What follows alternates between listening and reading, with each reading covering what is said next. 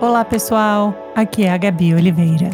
Eu sou professora, antropóloga, mãe de dois e moro aqui nos Estados Unidos. E esse é meu podcast Uma Estrangeira. Hoje no episódio eu converso com a professora Letícia Carolina Nascimento, que é autora de um livro fantástico chamado Transfeminismo. Foi lançado pela coleção Feminismos Plurais, agora em 2021 e ela é uma referência contemporânea para todos os estudos sobre o tema de transfeminismo. Além disso, ela é pedagoga, ela é professora acadêmica, ela está lá na Universidade Federal do Piauí. Ela é maravilhosa, incrível, foi uma aula. Fiquei tão feliz porque ela foi de uma disposição e uma generosidade de tempo e abertura sobre a vida dela que eu fiquei assim muito emocionada e contente com o nosso papo. Eu recomendo demais o livro dela. E vão lá no Instagram dela também, da professora Letícia.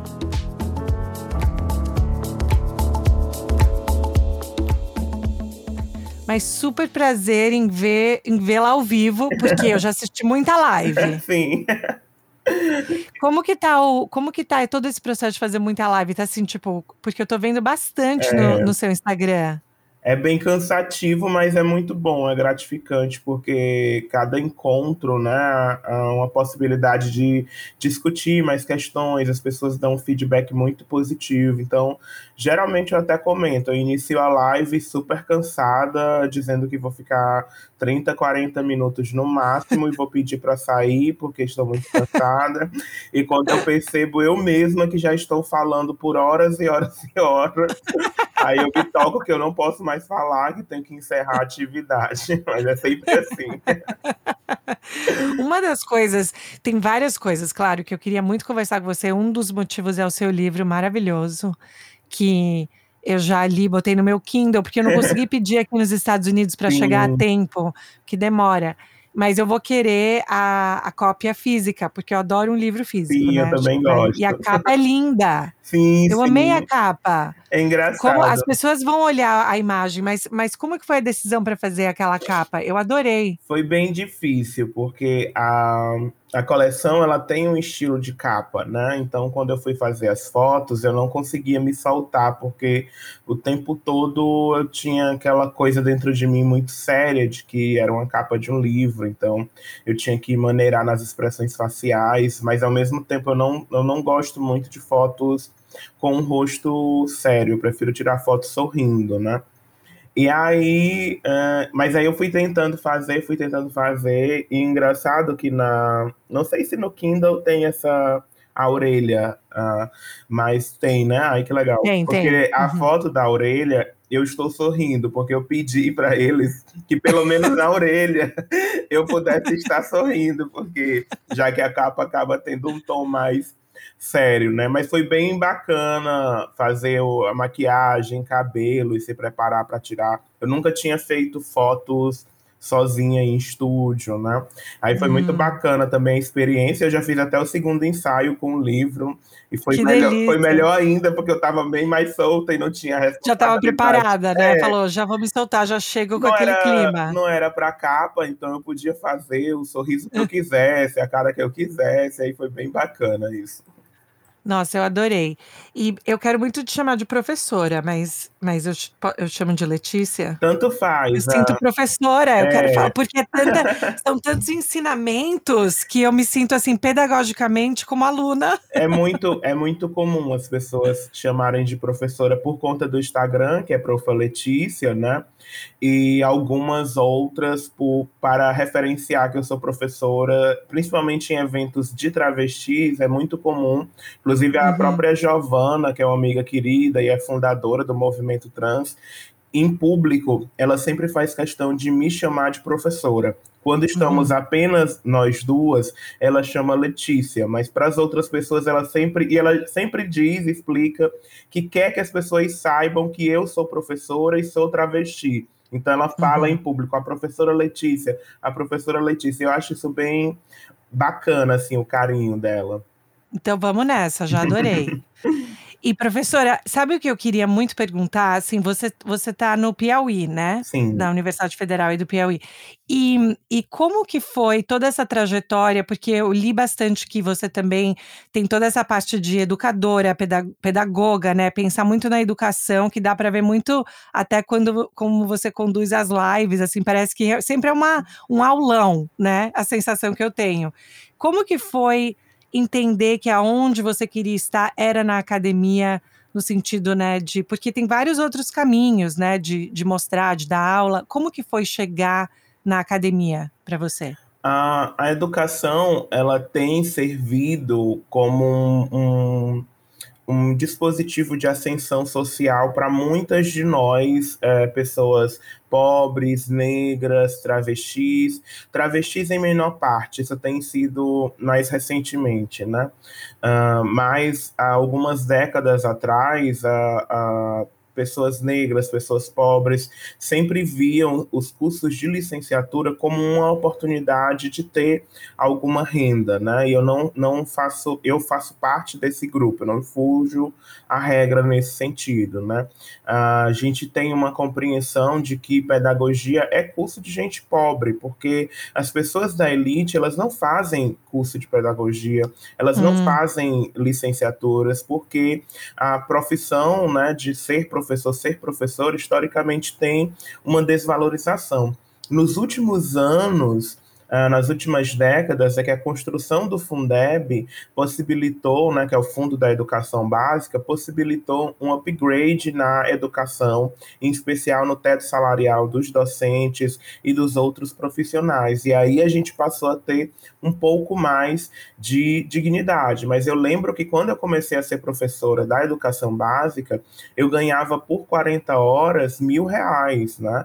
Hum. E depois de uns 3, 4 anos, isso mudou muito com o avanço do Fundeb. Então, quando a gente começou na classe docente a defender o Fundeb, porque estava no período de encerramento, é porque nós sabemos a importância que é ter um fundo específico para educação que seja mantido pelo governo federal. E esse fundo esteve e, de certo modo, ainda está ameaçado. Então a gente se mobiliza muito em torno disso, porque nós sabemos que a educação ela mudou completamente após a criação do Fundeb. Então é, é como uma pessoa que vinha de baixo, que vinha das camadas populares, né?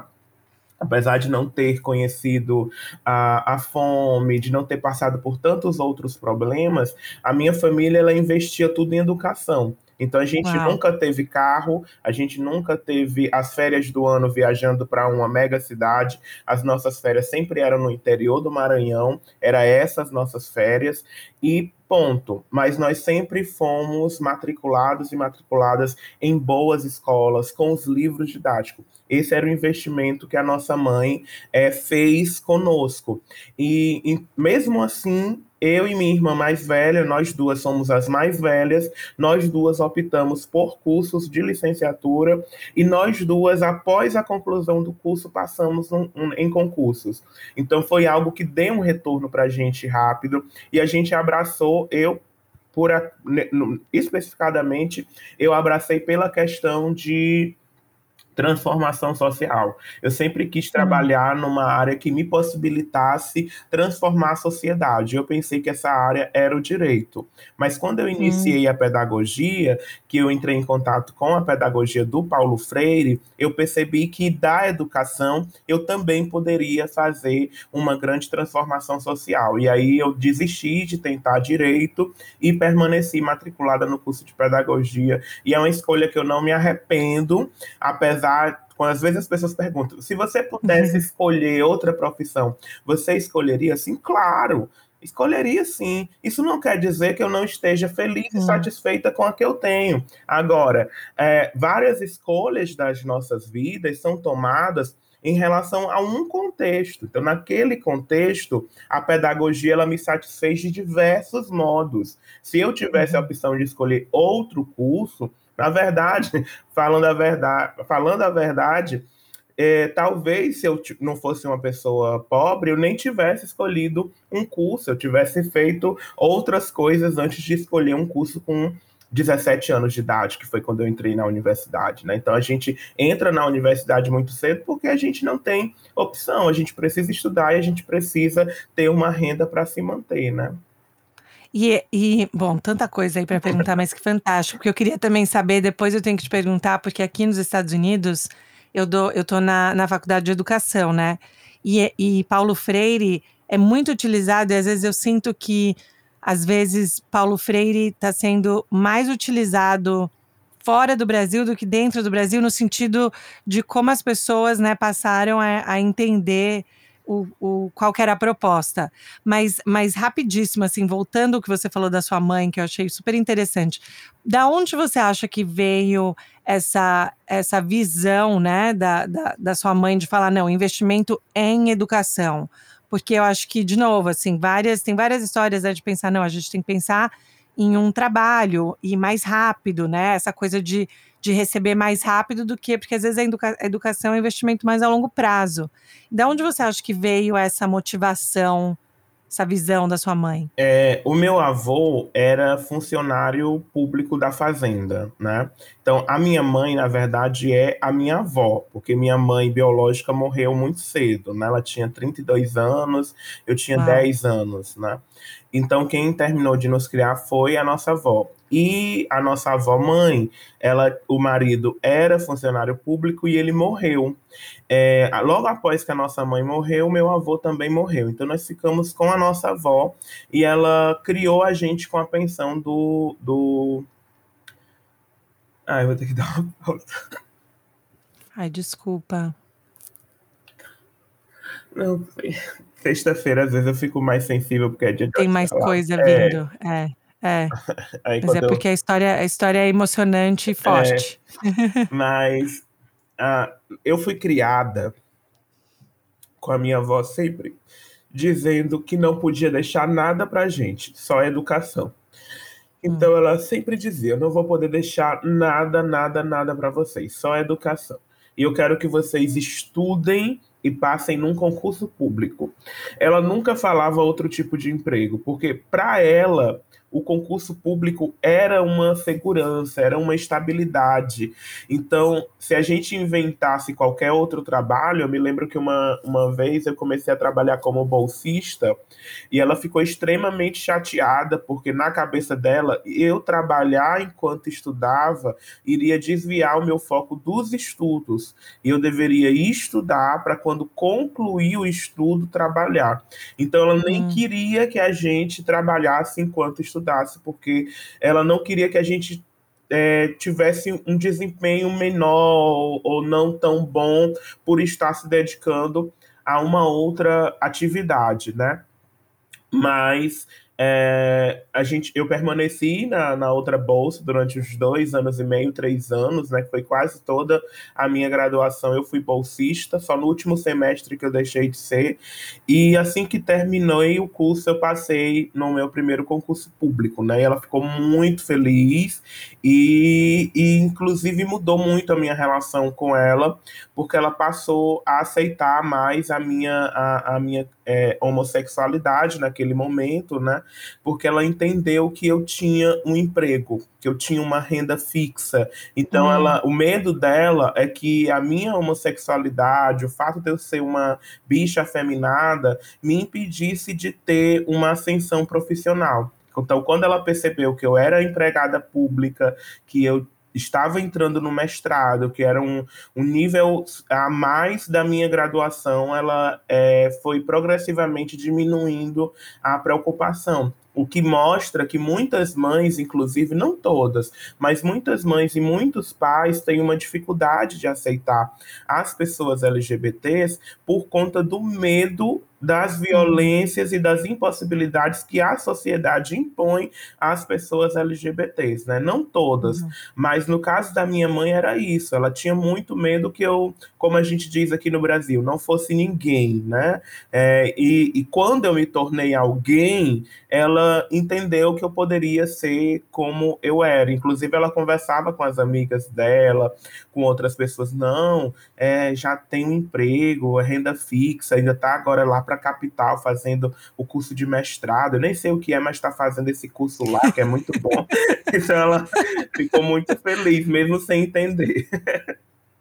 Que coisa, que interessante isso, né? Que você fala, professora, essa questão de, de pensar que é mais essa questão de ver uma estabilidade, né? De ver isso, essa questão do ser alguém que é tão forte e vem dessa, dessa preocupação, que é uma preocupação válida, porque a gente sabe, né, qual é a realidade e infelizmente as estatísticas também mostram, né, como que o Brasil está nisso. Então eu posso imaginar como cuidadora, como mãe, como isso também deve ser algo, né, que, que vários aí se preocupam. E aí, quando você estava no mestrado, porque, como você falou, você foi, você foi professora do ensino básico, mas aí pensar na, na academia como carreira, assim, a longo prazo, foi algo que também te ocorreu logo que você entrou no mestrado? ou quando demorou um pouquinho quando você estava no mestrado? Não, foi desde a graduação mesmo. Quando eu iniciei no primeiro bloco, né, de pedagogia, eu me apaixonei pela educação. Ah, uma das primeiras professoras que eu gostei muito já era doutora em educação. Ela tinha retornado recentemente para faculdade que eu estudava, né? E ela era a primeira doutora do curso de pedagogia, né? e depois dela outras pessoas foram fazer o doutorado e retornaram, né, ou chegavam como doutoras. Então eu gostava muito dessa professora. E quando ela contou a trajetória do doutorado dela, dentro de mim eu disse, eu vou ser doutora um dia. Hum. E, e eu pensei que eu poderia estar na universidade como professora. Então, uhum. aquilo, aquele sonho nasceu junto com o sonho de ser pedagoga, né? E eu pensava em ser professora universitária também para ampliar a minha voz, no intuito de entender que, como professora da universidade, eu poderia está atuando diretamente na formação de futuros educadores que poderiam ter uma compreensão também da importância da educação na transformação social. Então, já na, na, no início da pedagogia, eu tracei essa meta e muito, muitas professoras que conversavam comigo diziam que eu tinha um perfil de alguém que faria mestrado, que faria doutorado e que retornaria para universidade. Então eu tive professoras que acreditavam em mim e que me incentivavam. Inclusive quando eu fazia mestrado, uma das minhas professoras também foi para Teresina, né, fazer doutorado. Então a gente era amigas no, no do uhum. mesmo programa, né? E era muito legal que a gente conversava e ela dizia: "Eu não disse que você ia chegar aqui na pós-graduação também, né? E aí agora já no já estou fazendo o doutorado, né? Então essa é uma trajetória muito sonhada, muito muito desejada, né? Chegar onde eu estou é, chegando a cada vez mais é algo que, que eu sempre desejei por mim e, e por todas as outras pessoas que, que são como eu e que não têm essa oportunidade de chegar onde eu chego e, e mostrar para as pessoas que nós podemos sim chegar. Nós precisamos de pessoas como eu tive, pessoas que acreditem na gente, que incentivem na gente, que olhem para a gente e digam: você tem potencial, você precisa acreditar em você, porque não é fácil para uma travesti, para uma pessoa negra, para uma pessoa gorda, acreditar nela mesma.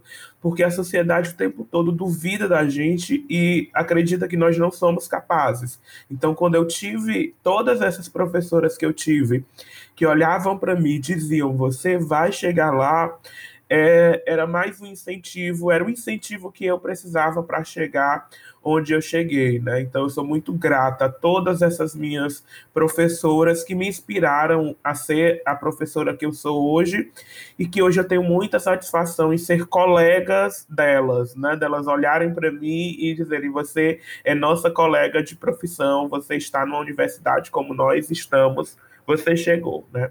Não, e, e isso é tão poderoso porque eu também o que eu estava pensando e, e perdoa as minhas comparações com os Estados Unidos, tá? Porque aqui estou, mas é, aqui nos Estados Unidos às vezes as pessoas têm que terminar um doutorado para escrever um livro. Então eu fico pensando assim, é, é, é, muito diferente as estruturas né, daqui do Brasil, mas eu fico pensando, poxa, você já fez mais do que mais do que mais do que mais, tanta gente que está né, em momentos diferentes. Então eu imagino que, como você colocou, né, essa, essa determinação, esse desejo né, de ter representatividade, de falar sim, existe sim, é importante sim. E, e nesses, em todos esses momentos você descreveu várias pessoas que te ajudaram muito. Houve momentos também que você pensou, não, não eu vou desistir, ou não é para mim, eu vou fazer outra coisa, ou isso nunca ocorreu durante esse caminho? Nunca foram momentos longos.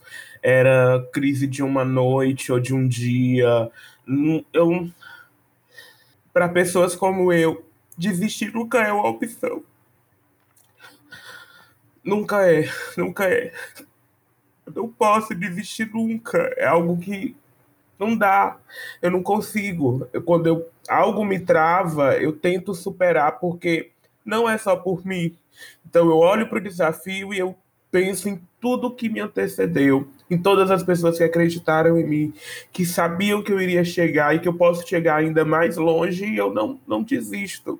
Quando eu cheguei em Teresina, eu era uma menina de 21 anos, eu não tinha ah, muita consciência de tantas coisas e cheguei para fazer mestrado.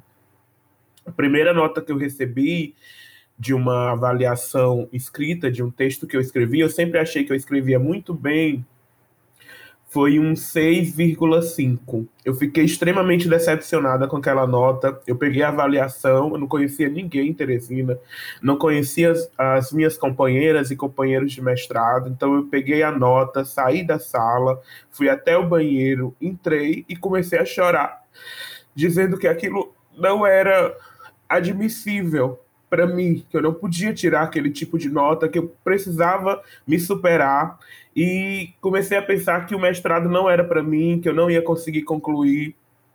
E fiz tudo isso de, trancada dentro da cabine do banheiro. Quando eu parei de chorar, eu abri a porta e disse: agora você vai voltar para a sala e você vai aprender a escrever melhor do que você escreveu esse texto. E você vai concluir o mestrado, sim você vai ser mestra.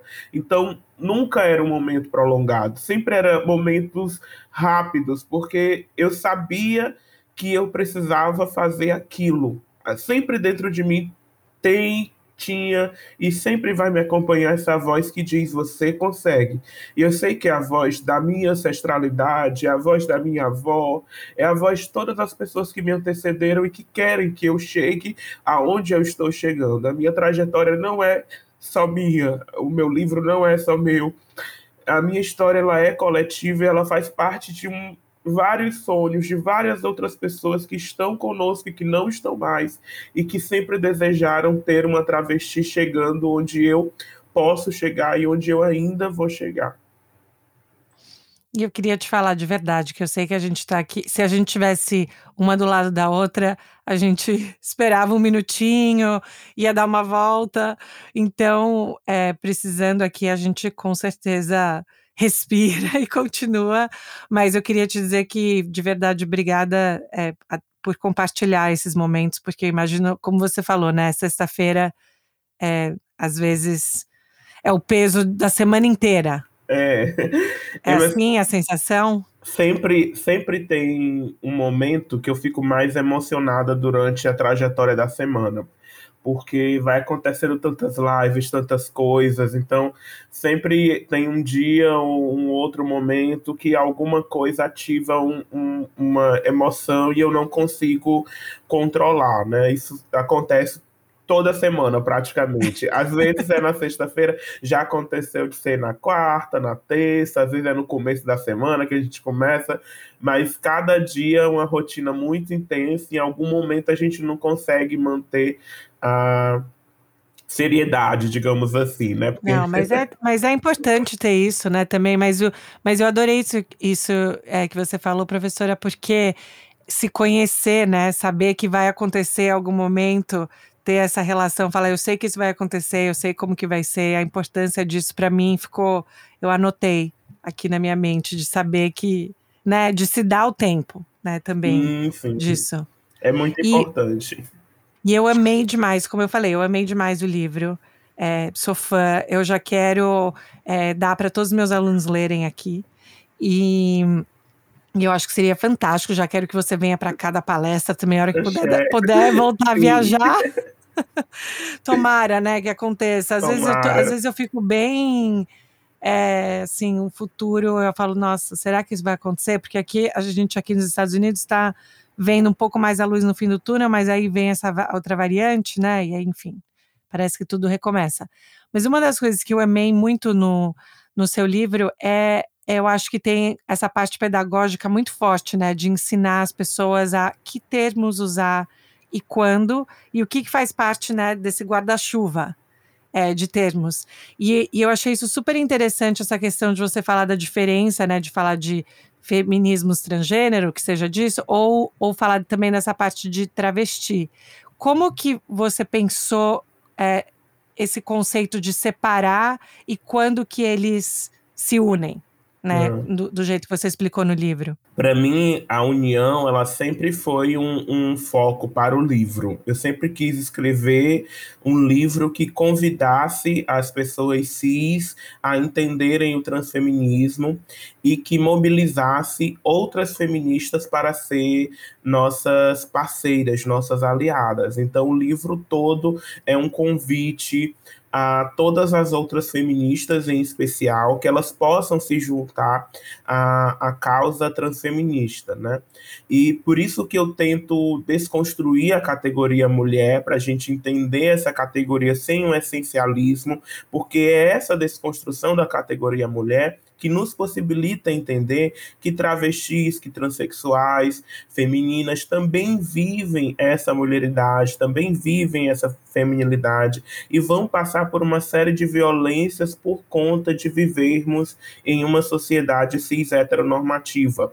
Então, não são as mesmas violências que as mulheres cis enfrentam, mas as mulheres negras não enfrentam as mesmas violências das mulheres brancas e das mulheres lésbicas. Cada uma de nós vive a mulheridade de um modo e enfrenta essas violências de modos completamente é, distintos. Né? Então, entender a travestilidade, a transexualidade, a transgeneridade como possibilidades de expressão e de vivência da feminilidade e da mulheridade é algo muito importante para mim, porque faz parte desse jogo de olhar para as minhas irmãs cisgêneras e dizer: nós somos mulheres também, nós somos femininas também, nós sofremos é, é, com agressões que são muito próximas das que vocês sofrem, outras que vocês nem sofrem como nós sofremos. E nós não estamos querendo traçar uma hierarquia para dizer se são vocês ou se somos nós que sofremos mais ou menos. Nós só queremos estender as mãos e juntas construirmos esse feminismo juntas construir um feminismo que seja combativo ao cis heteropatriarcado. Este que é o nosso inimigo, e não nós somos inimigas umas das outras. A gente precisa baixar os nossos muros, é, desfazer as nossas fronteiras e criar essa grande é, comunidade feminista, né, que é capaz de transformar de fato a sociedade. Isso assim, é, enfim, essa mensagem é, ultra poderosa. Eu com certeza é, senti isso do livro. Como eu falei, eu acho que pedagogicamente o livro é muito forte para dar é, instrumentos né, para as pessoas. Você sente em algum momento que é, você é a que está explicando e por que que outras pessoas, porque desse momento, assim, você que está falando, né? Vamos estender, vamos baixar os muros, mas por que então as outras mulheres não estão também fazendo, ou elas estão, né? Mas assim, você sente às vezes que o peso tá em você para chamar e que não tá tendo muita chamada do outro lado? Eu acho que é, nós escrevemos de modos diferentes, né? Enquanto feministas, cisgêneras, negras, lésbicas, brancas e transfeministas, né? Eu acho que a Bell Hooks faz muito isso, os livros da Bell Hooks, né? Tem muito essa, esse apelo convidativo para as pessoas ingressarem no feminismo, mas ela não fala sobre a transgeneridade, né? Inclusive é algo que me desaponta bastante, né? Porque Ela tem um livro que o nome é Feminismo para Todo Mundo, e o livro fala até de pais de homens dentro do feminismo, mas não fala de pessoas trans. Então, isso para mim hum. é algo que eu go continuo gostando dela e do trabalho, mas eu sinto um, esse, essa falta, né, de dizer cada vez que uma feminista se, se silencia, né, frente a, a, a, falar das mulheres trans, é um elo que a gente deixa de construir. Então, não é que as feministas cisgêneras estejam o tempo todo falando das questões transfeministas, mas é estender esses elos em momentos que são importantes falar, como a Angela Davis fez quando veio no Brasil ou nos Estados Unidos. Ela sempre coloca que é importante darmos as mãos para as mulheres trans. E isso é uma mensagem poderosa pelo peso que a Angela Davis tem nos Estados Unidos e no mundo inteiro para o feminismo. Né? Então, você ter uma referência como ela falando isso é, é uma mensagem que a gente consegue é, é, dialogar com outras pessoas que usam, inclusive, a Davis como referência. É a mesma coisa que no Brasil, da Djamila Ribeiro é, está eu, de eu, enquanto travesti negra, está publicando dentro de uma famosa coleção no Brasil que é coordenada por uma feminista negra, né? Que é a Djamila Ribeiro. E ela apoiar, e ela endossar, e ela participar de lives, uhum. né?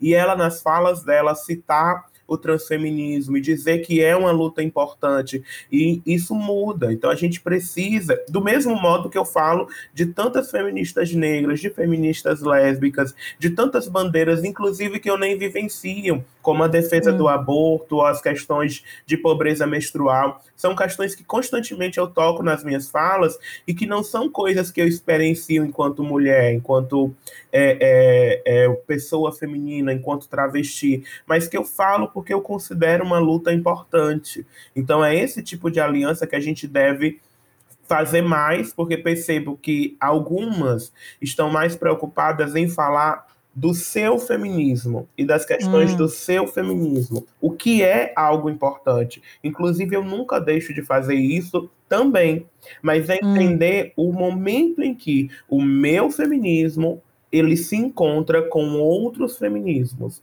E aí é como eu coloco, do mesmo jeito que eu leio feministas negras, vocês podem ler transfeministas. Do mesmo jeito que eu leio feministas lésbicas, vocês podem ler transfeministas, né? Então, esse diálogo eu faço não por acaso. Quando eu busquei essas referências feministas para citar, era justamente para dizer: nós temos muito em comum. Nós só precisamos abrir os nossos olhos, abrir os nossos sentidos para entender o quanto nós temos experiências em comum. Não, essa é. E assim, eu peguei aqui porque eu queria ler um trecho, assim, bem rápido, tá? Que é uma das partes que eu mais gostei, que, que você fala.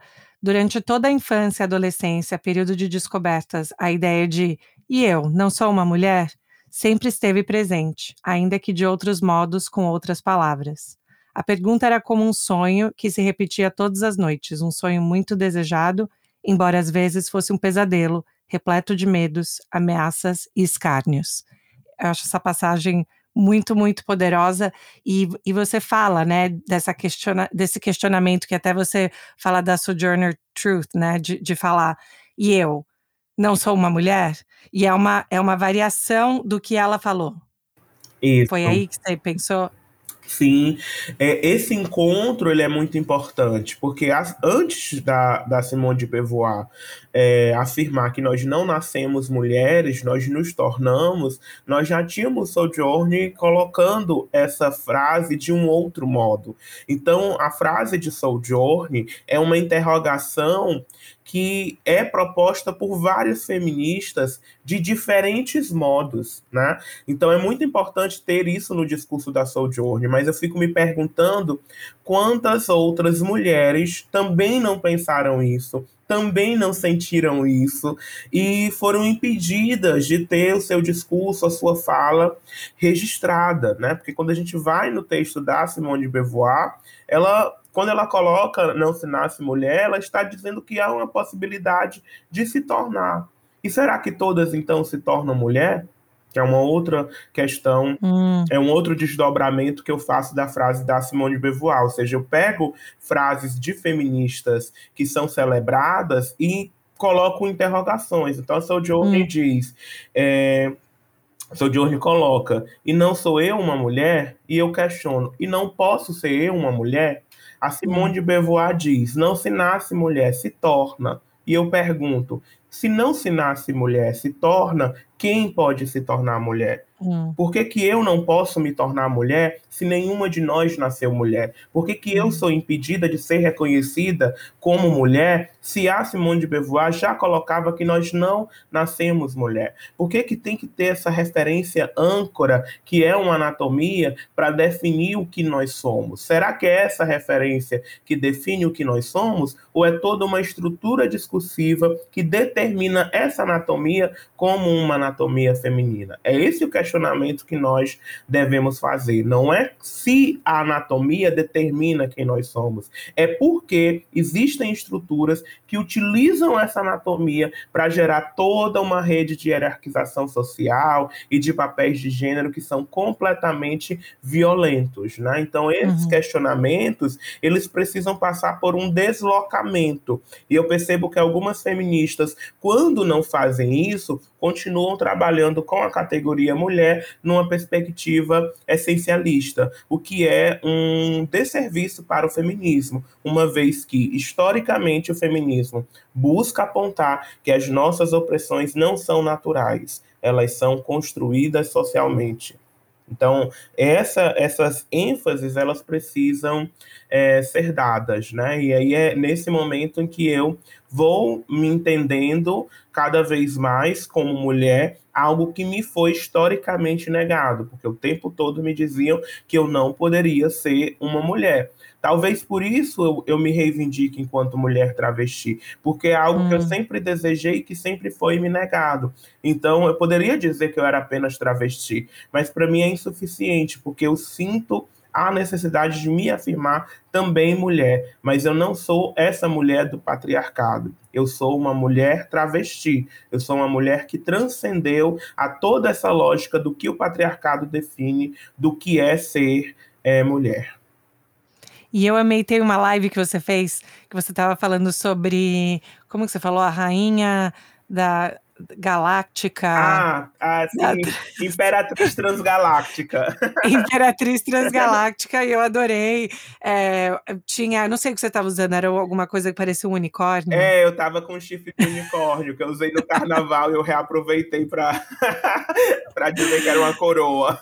uma coroa. E eu, e eu amei muito, e assim, eu fiquei pensando, né, e agora te conhecendo, assim, ao vivo, mesmo que por, por telas, é, essa sensação desse, desse bom humor com as coisas é, que acontecem. E, e, eu, e eu não sei, assim, eu imagino que com certeza é a sua personalidade, mas também você acha que é uma maneira de conviver às vezes com essas violências, Sim, né, que você estava descrevendo. Total. Isso, é, quando eu fazia psicoterapia, nós discutíamos muito isso, né? Eu e a minha psicóloga, né?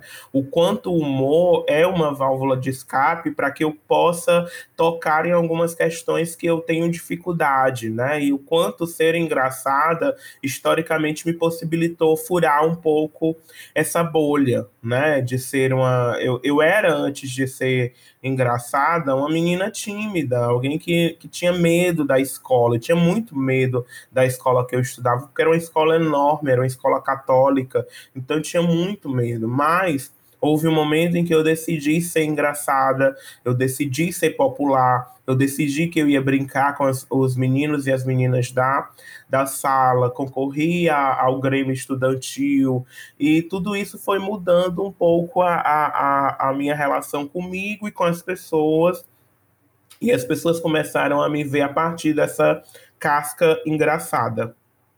E durante muito tempo, isso me incomodou porque não era eu, era uma casca hum. que eu hum. havia criado. Só quando eu me torno Letícia Carolina que eu consigo romper essa casca. E aí eu consigo afirmar para as pessoas que eu sou também engraçada, mas eu não sou apenas engraçada. Eu tenho várias outras características. Inclusive, eu sou uma pessoa muito sensível, que é algo hum. que nem sem, que antes eu não demonstrava tanto, mas que a Letícia me possibilita ser essa pessoa mais sensível e não só apenas engraçada ou, ou bruta, né? Então a, a, a, Letícia ela mobiliza muitas coisas em mim, né? Eu gosto de falar às vezes no, no na terceira pessoa da, da Letícia, para entender que todas nós passamos por esse processo de construção também, né? Essa uhum, ideia de que a uhum. gente é uma coisa essencialmente, né? Nós não somos, nós estamos o tempo todo produzindo a nossa identidade, né? Então a Letícia é esse processo de produção de mim mesma. É, isso é super interessante. Eu também, depois que eu li seu livro, eu repensei várias das maneiras que eu já escrevi sobre, né? E assim, no, no meu caso, eu trabalhei com mulheres imigrantes é, mexicanas que deixaram os filhos no México e migraram né, para os Estados Unidos, mas essa questão que era complicado era essa, o quanto que a maternidade influenciava na ideia delas do que era o que, que elas tinham que fazer na vida, né? Para quem que elas tinham que existir. E aí, como que, que você falou, né? Até que você falou assim, tem tantas bandeiras que você fala de coisas que não necessariamente é o que você está passando. Como que a gente pode fazer mais sentido ou entender melhor essa parte que às vezes é colocada tudo junto, né? Da mulheridade e maternidade como uma coisa só, e se você não é uma das coisas, daí já tira um pedaço. Como que a gente pode entender esse processo de construção um pouco melhor? É nunca entender que existe algo fixo que define o que nós somos. Tudo que há uma tentativa de fixar, há uma tentativa de nos oprimir. Então, quando você fixa que a mulher tem vagina, ali há uma construção opressiva. Quando você fixa que a mulher é mãe, ali há uma construção opressiva. Tudo que é fixado na nossa identidade passa por processos de coerção, porque naturalmente nós somos é, extremamente inventivas, criativas, é, é, gostamos de mudança. O nosso corpo está o tempo todo fazendo trocas, é, é a partir das trocas que nós vivemos, não é a partir apenas das permanências, né? O nosso corpo está o tempo todo transpirando, o ar entra e sai dos nossos pulmões o tempo todo. Nós não temos o mesmo ar dentro da gente, o mesmo sangue dentro da gente, nunca. O tempo todo o corpo está em transformação. A vida é essa transformação. E socialmente nós tentamos fixar determinados pontos nas nossas identidades. E esses processos eles são processos violentos. Então, tudo que for muito seguro, muito caro, muito particular nas experiências de mulheres é algo que nós devemos questionar. Por quê? Uhum. Por que, que a gente tem que se depilar sempre com tanta constância? Por que, que a gente tem que ser mãe? Por que, que eu devo sonhar em ser mãe? Por que, que eu devo sonhar em me casar? Tudo aquilo que dizem constantemente que nós devemos fazer por sermos mulheres é o que nós precisamos questionar diariamente, é o que nós precisamos entender, inclusive, que eu posso até fazer, mas eu vou fazer porque eu quero e não porque a sociedade quer. Então, quando eu decidir ser mãe, eu posso ser mãe, mas se eu quiser e se eu sentir que isso vai me trazer felicidade, é uma decisão minha e não uma decisão imposta socialmente, né? E todas uhum. as outras decisões devem passar por esse crivo de um conhecimento de si e não de uma imposição social. Quero é, professora Letícia para presidente, né, basicamente. Fantástico. A política, né? Nunca vai querer ir para política ou já pensou? Não, acho que não. Acho muito difícil. Acho um campo muito, muito delicado, né? De muitas coisas que acontecem que eu não estou acostumada. Mas é que assim, escutando, escutando você falar, é assim, ó. Né? Tipo assim que eu, que eu sinto. E eu sei que a gente está acabando aqui o tempinho, mas eu queria só perguntar uma coisa do começo que eu tinha falado, que você tinha mencionado Paulo Freire. Uhum. Você acha que. Qual que é a sua visão da proposta Paulo Freire? Ela ainda é segura para hoje em dia? A gente tem que repensar? Faz sentido? O que, que você acha? Estou sendo estudante aqui perguntando para a professora.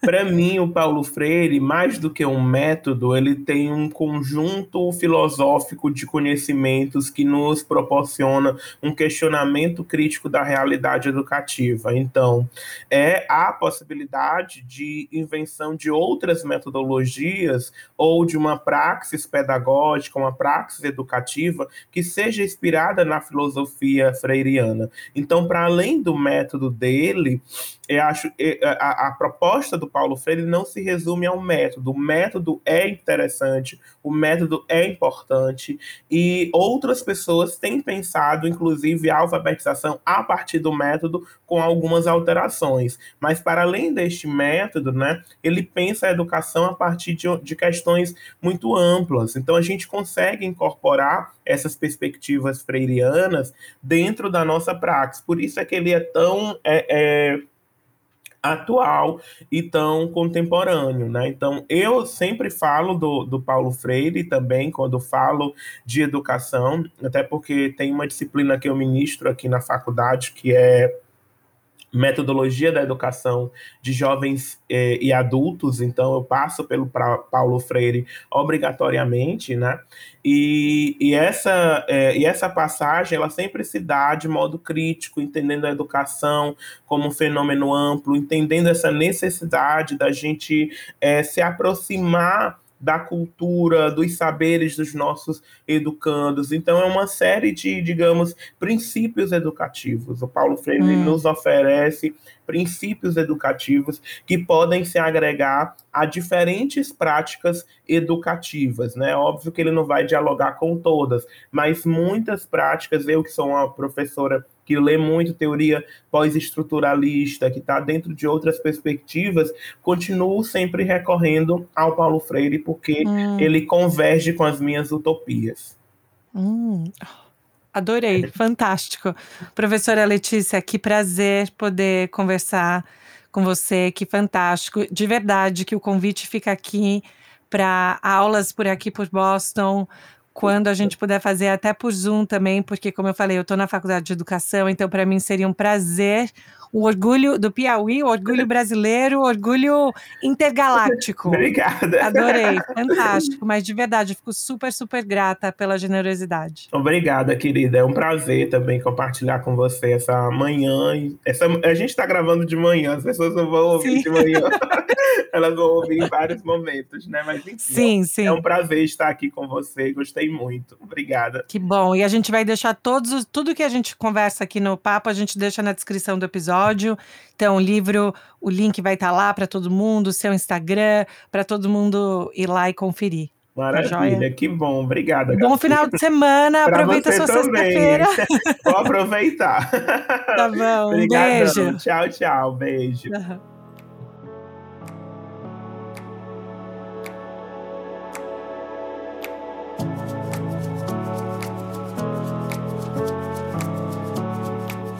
Pessoal, esse foi o meu papo com a professora Letícia. Não foi demais?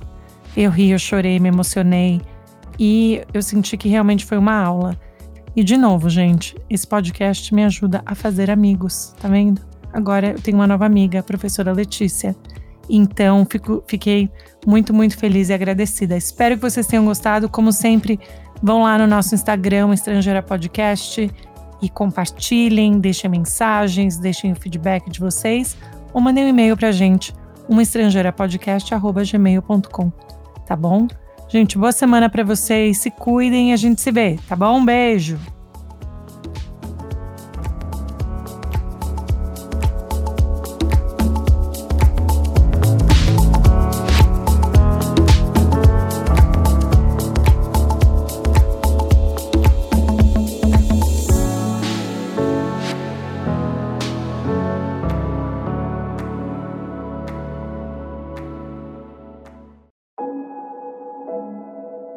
Esse podcast foi editado por Fábio Guerrara.